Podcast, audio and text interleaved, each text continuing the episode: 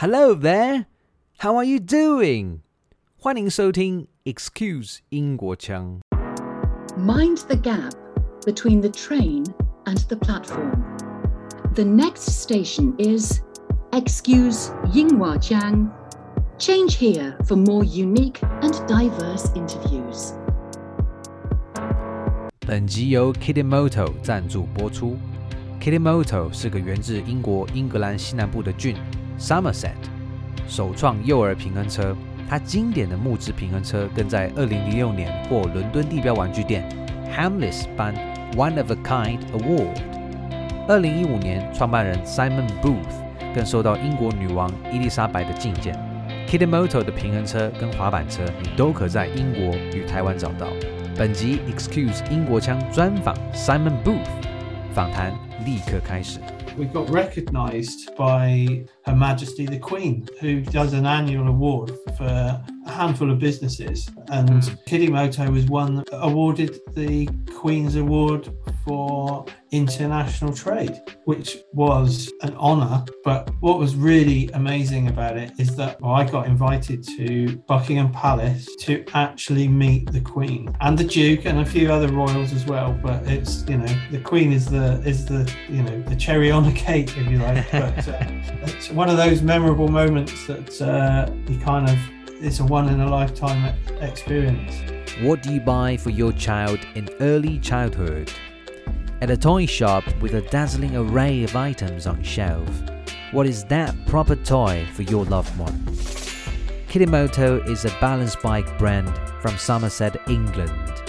It is the creator of balance bike as we see it today in a street where a bike comes with no pedals and no training wheels. A perfect tool for your child to learn how to balance and build confidence. In 2015, the founder, Simon Booth, was even awarded by Queen Elizabeth II in Buckingham Palace for international trade. You can find his products in the UK, Taiwan, and many more today. Excuse Guo Chang is delighted to be joined by him to learn more about his ever expanding balance bike empire. Hello, Simon, how are you? Hi there, I'm all good, thank you. Happy New Year. Happy New Year to you. How's everything in England? It's really good actually. It's um we're just coming into winter. It's kind of the, the nights are draw have been drawing in and uh, it's, get, it's starting to get colder. I think we're going to have some snow in the next few days, but uh, um, we've got uh, some interesting times with COVID and Mm. Brexit and all of these sort of things, which is uh, uh, quite challenging, uh, but at the same time quite interesting.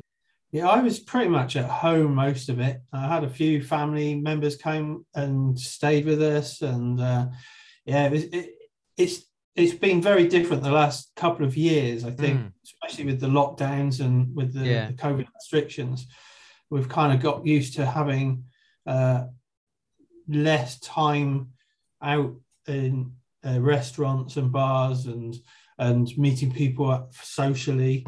So Mm. yeah, it's, it's, it's, it's definitely different um, and Yeah. a lot a lot quieter. Um, but yeah, it's still nice though. I think. I mean, and having kids around kind of makes Christmas really Christmassy. Yeah. it's all about being together and uh, and sharing Yeah. that moment of uh, peace and uh, happiness. So, can you please uh, share with us, firstly, the story of your brand Kiddimoto? Okay, so I started Kiddimoto back in 2003 and I worked on developing what's called a balance bike. This is a, a bicycle uh, or a kid or toddler's bicycle uh, Mm. for uh, children aged about one year to five years. So it's a really small bicycle. But what's different about them is that they they uh, they don't have pedals and they don't have training wheels. Um, so I set this up. I designed the product. I I took the there was nothing else like this at all anywhere like this. It was just um, a, a, a bit of a, a light bulb moment really where I kind of I'm a biker, a motorbiker, uh, and I was Right. I was sort of one evening sat with one of my uh, one of my pals chatting about bikes uh, with uh, with my in my garage with my bikes, and um, he just had uh, his second child, and we were talking about how cool would it be if we could make a bike for kids, like and have it looked like a motorbike because we love motorbikes. When, when you're a biker, you, it's all about passion and it's all about uh, the freedom of being out on two wheels and like feeling the the, the acceleration and the mm. like the, the being out in the on the on the road and and you know just enjoying that sensation of of movement and mobility and and freedom really. Mm. and it's like wouldn't it, wouldn't it be awesome if we could kind of get that essence of being a on a motorcycle and riding a bike and being able to get kids get it somehow for kids to be able to do it? And that's where this balance bike idea kind of came from. Within probably a few months i'd come up with a design of a of a product that looked like a motorbike but it was a mm. scaled down version that kids could ride on. I mean, there's obviously there's no engine, there's no there's no pedals, there's no sort of way of it, it moving yeah. forward apart from them using their own feet and legs. So it resembled a motorbike, but it actually did not have any of the pieces required. Exactly. The only thing that it had that was exactly the same as a motorbike was the shape, the color, and two wheels. And then the rest of it is down to the kids' imagination and the and the actual um, benefit of developing balance and riding and all of these other things were kind of almost a secondary thought. The, the initial idea was just to create something that gave kids this freedom feeling of being on two wheels. Mm. Um, you know, and then it, it then sort of transpired that it also gave them a whole load of other benefits. It developed their balance, it allowed them to go further than they yeah. would be able to do if they were walking or like and toddling. It, mm. it, it and it so it, it released their the parents of some kind of extra kind of physical having to be able to move the kids around. They could move themselves around gave them mobility. Yeah so absolutely. all, all sudden there was like these amazing benefits. Like with all brand new products that no one's ever seen before and like it's it was i showed it to i took it to a, a, a motorcycle show uh, and i yeah. showed it to showed it to an audience. And they were what is this? That was the big what on earth is it? Why? I don't understand you know so it was kind of having to educate the the, the audience as to what this thing was um, yeah so, so, it took me a long time to do that Hmm. So Kiddimoto is the UK's original balance bike company. Uh, it is it is written on your website. So you have never seen anything like that uh, until you really created one and showed this to the public, right? That's right. Yeah, yeah. So I invented the concept of the the balance bike and the balance bike that looks like a motorcycle. And mm. these are made of wood as well. Sorry, I didn't mention that. The, the the original bikes that were made, they were all made out of wood. Even today, you know, sort of uh, 18 years later, yeah. the bikes haven't really changed a great deal. The design is quite similar, the material is quite similar. Mm. So there's so there's also that kind of um, kind of bit like a heritage type product, a bit like a, you know, like the old rocking horse. It's sort of because it's made of it's a wooden product. It has it, it lasts for a long time. It, mm. it, hmm. kind of it wears quite nicely. It kind of it has that aesthetic. It it it, it kind of improves with age a little bit. um, yeah, so it's, it's a really interesting material to work with as well. So it, mm. it, it, they're, they're, they're really beautiful products. Um, so but, um, you founded this in uh, Somerset, right? That's where you are uh, living at the moment. That's right. Yeah. Now I've been. This is where I I I grew up. Went to school, and this is where I live now. It's sort of Somerset is a beautiful part, southwest part of England. It's Mm. the countryside. It's uh, yeah. There's there's no big cities here. Yeah. Um, yeah. There's, That's just wonderful. Uh, Simon, and then you later were awarded um, quite a lot. Uh, in 2006, correct me if I'm wrong, uh, you've got an accolade of Hamley's Toy Awards. Was that right? That's right. Yeah. So, um, it, from 2003 2006 was there was a lot of education and a lot of educating of the the, the consumer, Mm. but it did start to gain some some traction, and Hamleys picked it up uh, in 2006 and saw the potential of the benefits and the play and all of the the the, the, the material it's made of and the, like the sort of the environmental things. So they gave us Toy of the Year award, which was amazing. Um, wow. and that kind of opened up a few doors as well. So it's getting getting Toy of the Year from Hamleys was a yeah really real special uh, sort of landmark really. Indeed, it's really a recognition, and um, and then Absolutely. a few years later, you were also on Dragon's Den, right? In 2011, that was that was another remarkable milestone, wasn't it? Yeah, well, funnily, I'd been kind of really pushing forward. I'd been doing doing pretty well with uh, with the bikes, but they were just not quite well enough. Do you know what I mean? It's kind of I, I just felt there was we could do a bit more, but I just didn't know. I was doing a lot of PRs, doing a lot of trade shows, a lot of Mm. consumer events, and I was, you know, uh, but I just felt that just wasn't getting the traction that it really deserved. Hmm. So another light bulb moment was, I know, let's go on national television and take the see if I can really get embarrassed by these people, you know, or it would be either it'd either be that or get real success.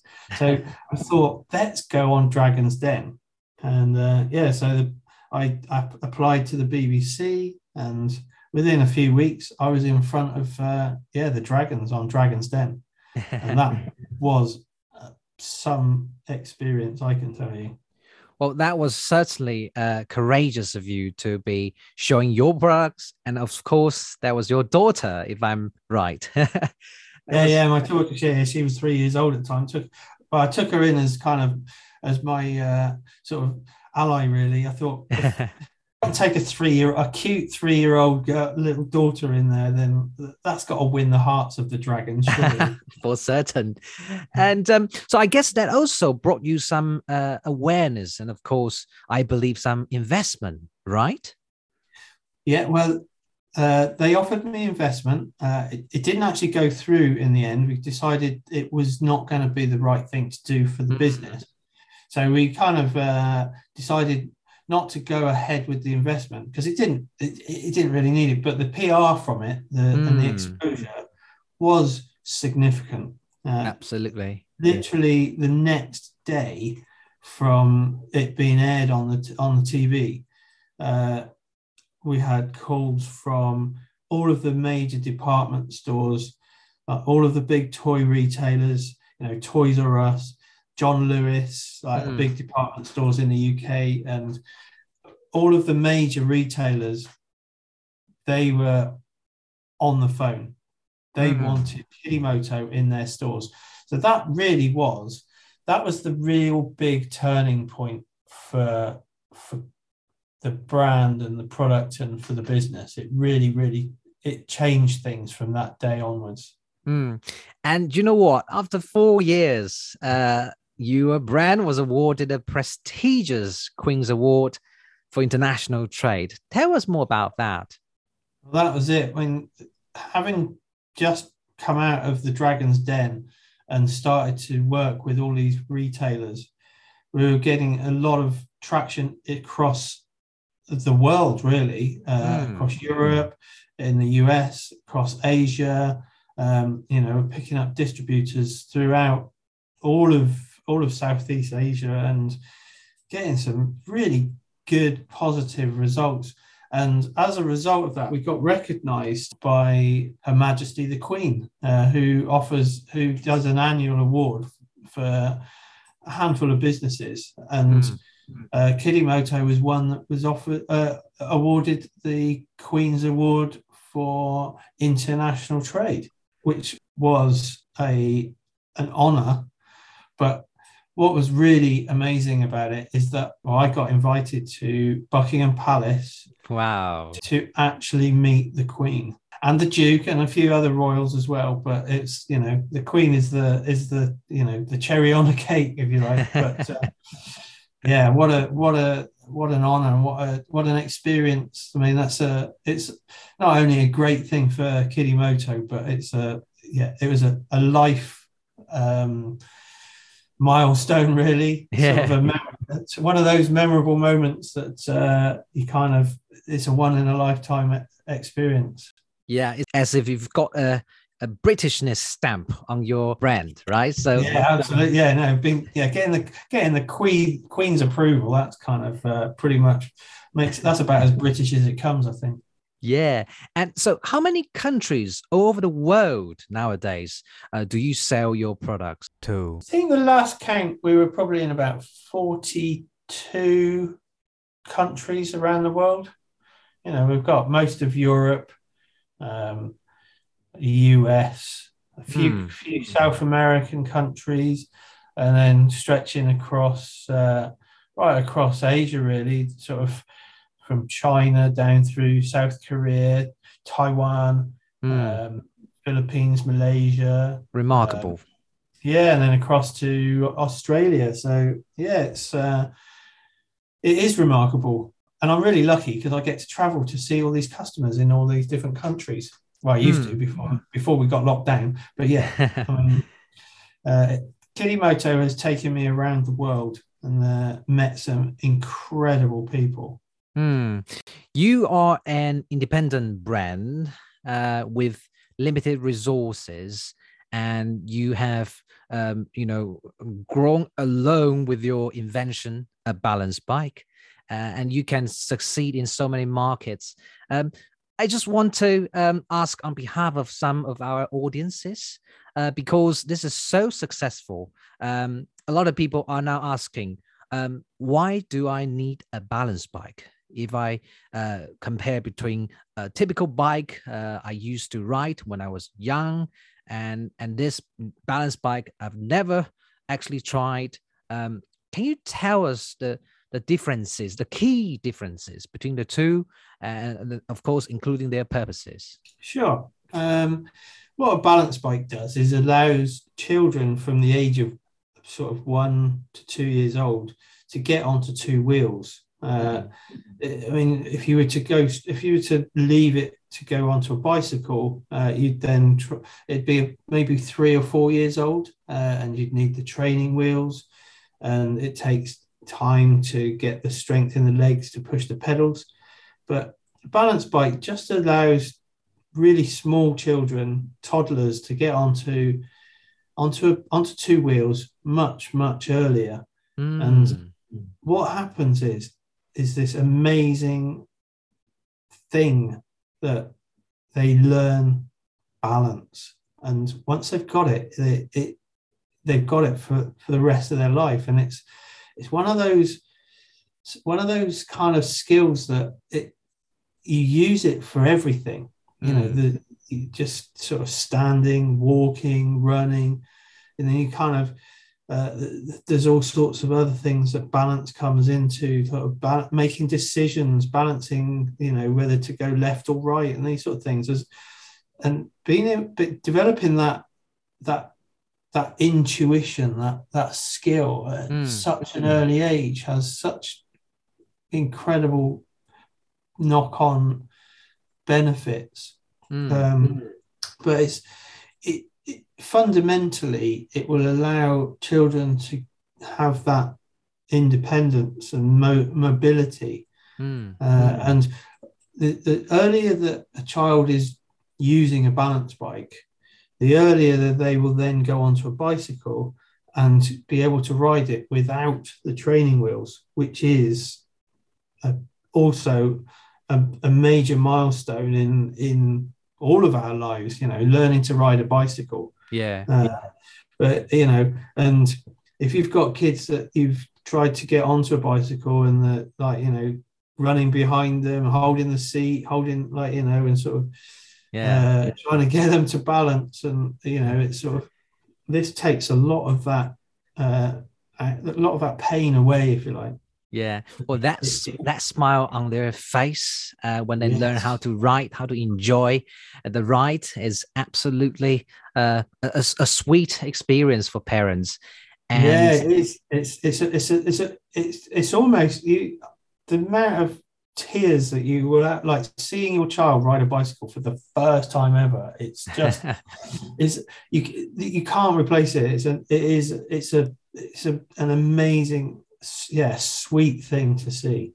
yeah, it, it really is, uh, as you speak, that this is for uh, building mental and physical um, uh, strength and to really uh, gain confidence uh, through this training. And Mm. I want to ask you further because this is a stepping stone for them to um, enter the next stage of riding a, a typical bicycle. Why is it that there is no caliper brake? Um, they're not going so fast, and kids can stop themselves pretty quickly on with their feet. Mm. Uh, so they kind of have their own internal braking system.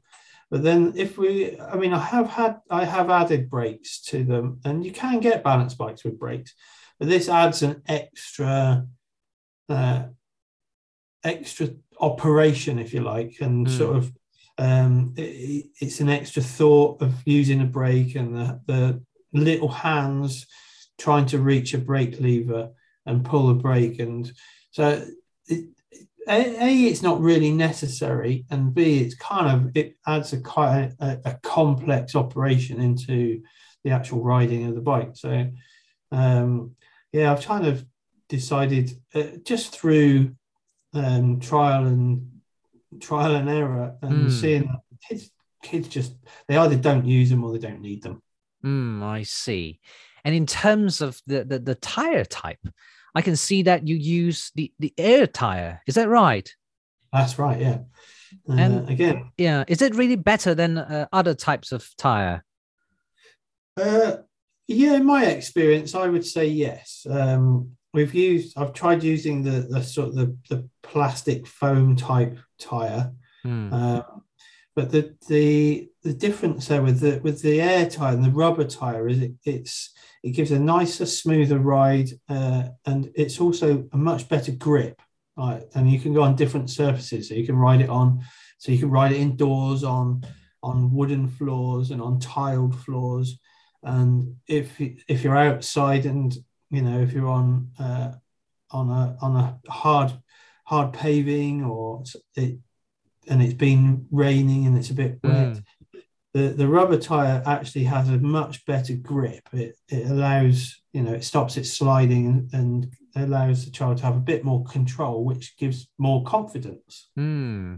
yeah so that's that's why i've kind of stuck with the with the the tr- traditional sort of air tire if you like Hmm.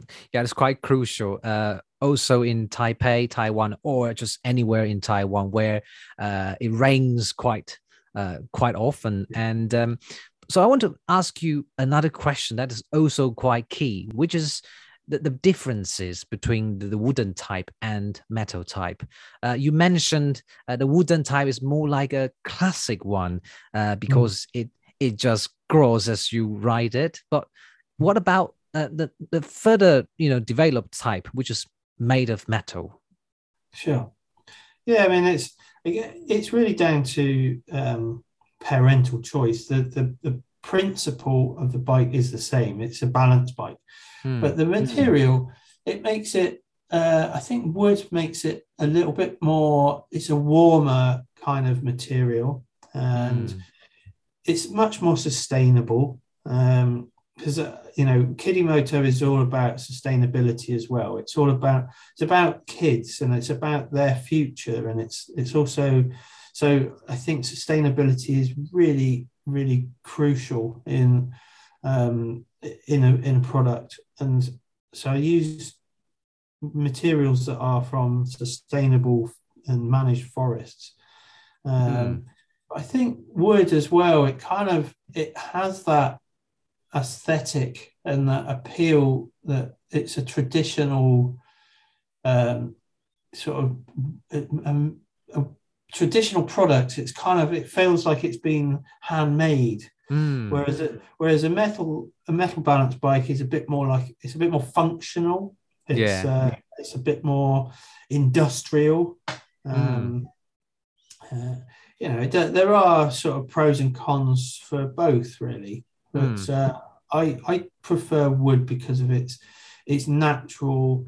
It's it's warmer. It's kind of it's more sustainable. It's it's got it's just got it's it feels a bit more alive than than the than cold metal does. Right.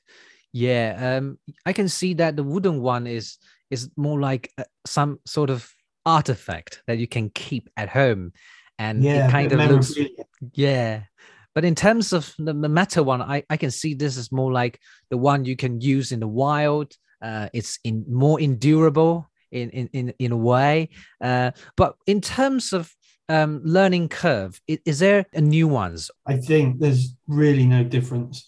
The the concept is the balance bike and they both mm. have exactly that and they give the same benefits and uh, in terms of the physical aspect. Um, it really is down to uh, the aesthetic and the material, right? Sort of, and the and the you know and the parents and the and you know it gives and the, and having that that the child can keep it and they can pass it on. It has it has that you know like the like an old old toy that would be passed down or kept for forever. It wouldn't it wouldn't have its single use or its sort of use for a few for a couple of years and then get sort of trashed or thrown in thrown in the bin or mm. this with the with the wooden bike you kind of yeah it it's something that you would keep I think. Yeah. Well, in times of uh, advocating sustainability, it really is a go-to choice. Um, you've also got an, another line of uh, three wheel scooters. Uh, this line of product is something I want to talk about too uh, in this episode. Can you tell us what makes them unique on the market nowadays? Yeah, I mean, what we do is uh, we um, we make sure that they're fun, they're easy to ride, they're easy to control, they're well sized for the for the kids. But um, Kiddimoto is all about fun and color and um, beautiful patterns. And so all of our scooters have our patterns on. I think you've you, you you've seen one with the union jack on and yeah. got, so we, we did we we we kind of adopt the union jack on a lot of our uh, um, products. So love scooter, it britishness. Yeah, very british. But yeah, we have a, we have a lot of different patterns that we we've got pirates and flames and dots and the, oh, that's the, playful. these, yeah, so these are all put. So these are all incorporated into the scooters. Um, there we've got lights, so they've got colourful lights in the wheels. Mm. Um, yeah, so that's kind of what makes makes our scooter just stand out and make them a little bit different. Yeah, it's the three wheel one is also the stepping stone for the kids to transition from three wheels to two wheels. Yes, because it gives them a, yeah, it stands up and it gives them a bit of stability. Um, hmm. But with, with it steers quite nicely. We've got like a leaning steer mechanism, so as the as the child leans the leans the scooter, it will steer left or right. You know, so oh, well, that's quite quite different from what I rode when I was younger.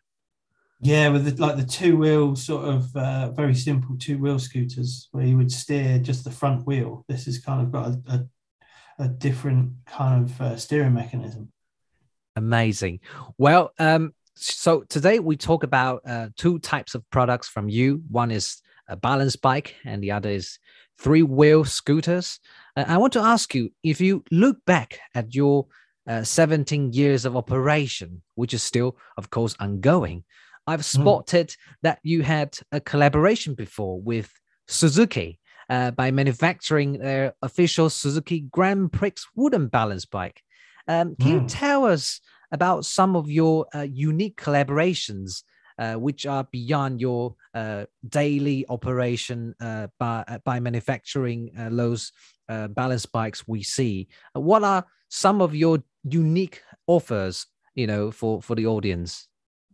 Yeah, I mean, this is this is something you know that's really close to my heart as well. Being being a being a biker and loving the the whole motorcycle concept, being able to have collaborations with big motorcycle brands really mm. kind of ticks a lot of boxes for me. Uh, Suzuki is one of the one of the brands that I've worked with for many many years, uh, where I make replicas of their uh, their their most famous bikes and their colours, uh, especially their race bikes with the Moto GP. Do mm. do hmm. replicas of their bikes, but I work with with a lot of the the major brands: Yamaha, Kawasaki, Ducati. Uh, MV Agusta, all of the all of the big, well-known motorcycle brands. Um, well, I, I, I work with most of them. Uh, wow. make, and, make, bikes for them. A lot of them they sell through their own um, distribution channel, through their own dealership network. Mm. Uh, I've also been really very lucky to have had collaborations with really top motorcycle racers, you know, mm. from Valentino Rossi and um, also a famous stunt rider with Evel Knievel. Um, have a collaboration with the with the Knievel family uh, where we make a replica of the bike that he used to ride. Wow! Uh, yeah, which is really cool. uh, and uh, there's yeah, there's a lot of collaborations with different. I've we've done stuff with with all sorts of manufacturers and hmm. brands, mm. even well, stuff that's outside of the motorcycle market yeah. or industry. Well, Simon, if you also look back at all the years uh, you've spent in this industry, what sort of evolution have you witnessed? The biggest change really is customer behavior, consumer behavior. There's been a, a, a huge shift to online purchasing and the use of social media and and how a lot of how people want to share their experiences of of learning how to ride a bike and how to use mm. and using and using a balance bike and they uh, they share that across their their their own sort of social media pages and so that's that's evolved a lot i think and mm. that's and now today we have influencers and you know people making a living out of uh, doing this type of sort of social media coverage. Mm. Yeah. Um, yeah, and and the, just the way the marketing itself has has really changed a lot over the years. Um, mm. Whereas mm. traditionally, I would be uh, doing things like Dragon's Den or going uh, yeah. or, or, or, doing PR in in print magazines and doing collaborations with newspapers. Hmm. Now it's it's much more direct uh, to consumer, talking to the consumer, social, doing things, yeah, social, and uh, you know, and and doing these type of things, doing podcasts and and just being much more um, engaging with the end consumer. That's really really changed i think. That's that's that's they're, they're, the biggest changes i think. Yeah a few years ago uh, i saw a picture of david beckham's daughter harper yeah. wearing a Kiddimoto helmet what was that some moment of your um surprise as well it was a surprise because I didn't, I, I have no idea whatsoever that David Beckham's child had one of our helmets. we we saw, we, I saw it in the newspaper. So like, just saw a picture of him and his child. Uh, she was riding one of the one a scooter, three wheel scooter, and mm. wearing our helmet, and it was, you know, you could see it was our, it had our brand on it, and it was like. how, how did you, you feel? well, I just thought that's just like worn by the worn by the kids of stars. You know, sort of. Um, it just when you when I you know when you go through well when you travel through cities and towns and you you actually see kids on your bikes or wearing your helmets or riding mm. the scooters, it does kind of um, just it just gives you kind of a bit of a, a, a feeling of satisfaction that you're kind of doing something right. Because mm. if when you're sat in an office or sat, at, you know, doing doing the, doing your business, uh, uh, it, you, and sending product out, you don't really get to see the end user using it. Um, mm. And when you get to see uh, photographs of kids uh, using your product, especially the kids of uh, very famous footballers like David Beckham. It mm. kind of um, yeah, it's uh, again, it's a, it's kind of it's a it's a bit of an accolade, really. It's a recognition. It's a it's a it's a thumbs up to yeah to your to you and your brand. Absolutely, uh, you know. When I think of a celebrity using certain types of product, I can quickly associate um, that image. And I think this is quite important. Emotional marketing. Um, I can see a lot of people uh, when they are faced with many options, they don't really know which one to pick because sometimes the features are quite identical, and you you're really struggling to find the, the nuances, and and the pricing could be could be varying a lot. And so I think at this point we really need to um, to find some association and I think that's why, um, you know, being social is so important nowadays, uh, including mm. cross cultural communication. For example, uh, a British brand, how can you import that to uh, Taiwan market? And, and get known properly and in, in a in a manner that is uh, uh, good really uh, locally. So I think it's quite challenging, but also quite exciting, uh, isn't it?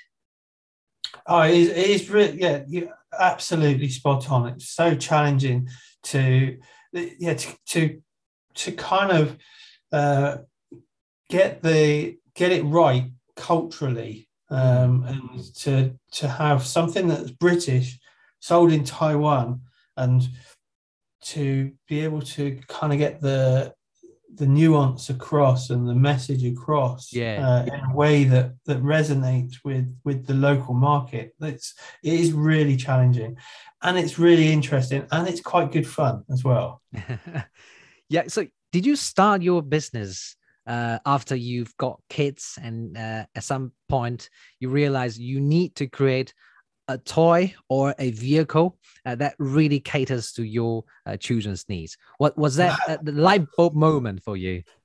Well, actually, the kids came after the after the toys. Uh, oh, so really? I had, the toys, had the toys first, and I thought, oh, I need some kids to use them now. to fill the uh, vacancy. yeah, exactly, exactly. But uh, yeah, no, the whole the whole idea of building a business came came before kids really, and uh, yeah, just just the, the the concept of the of the balance bike just mm. happened to be a toy. But yeah, the, the kids came later on. I see. Well, last but not least, um, have you got any message that you want to uh, convey to uh, Taiwan's audiences? As many of them already have seen your products, or perhaps are are looking at them now in the bookshop or uh, on e-commerce sites, but don't know that actually you are talking to them. What do you want to say to them? Well, I just said, you know, get the kids on bikes, make sure they're wearing a helmet, so stay safe. Safety first. And let them have fun. Just let, like that's what we all like to do, isn't it? Like just uh, just let them feel the, the freedom of having two wheels and learning and developing that balance. And uh, yeah, just, just have fun and have and, uh, have adventures. That's really that's what it's all about, I think, and that's what we all should do. Let the kids do it, and, and we should do it as well. Thank you very much, Simon. Thank you. Absolutely, absolutely my pleasure. Thank you very much.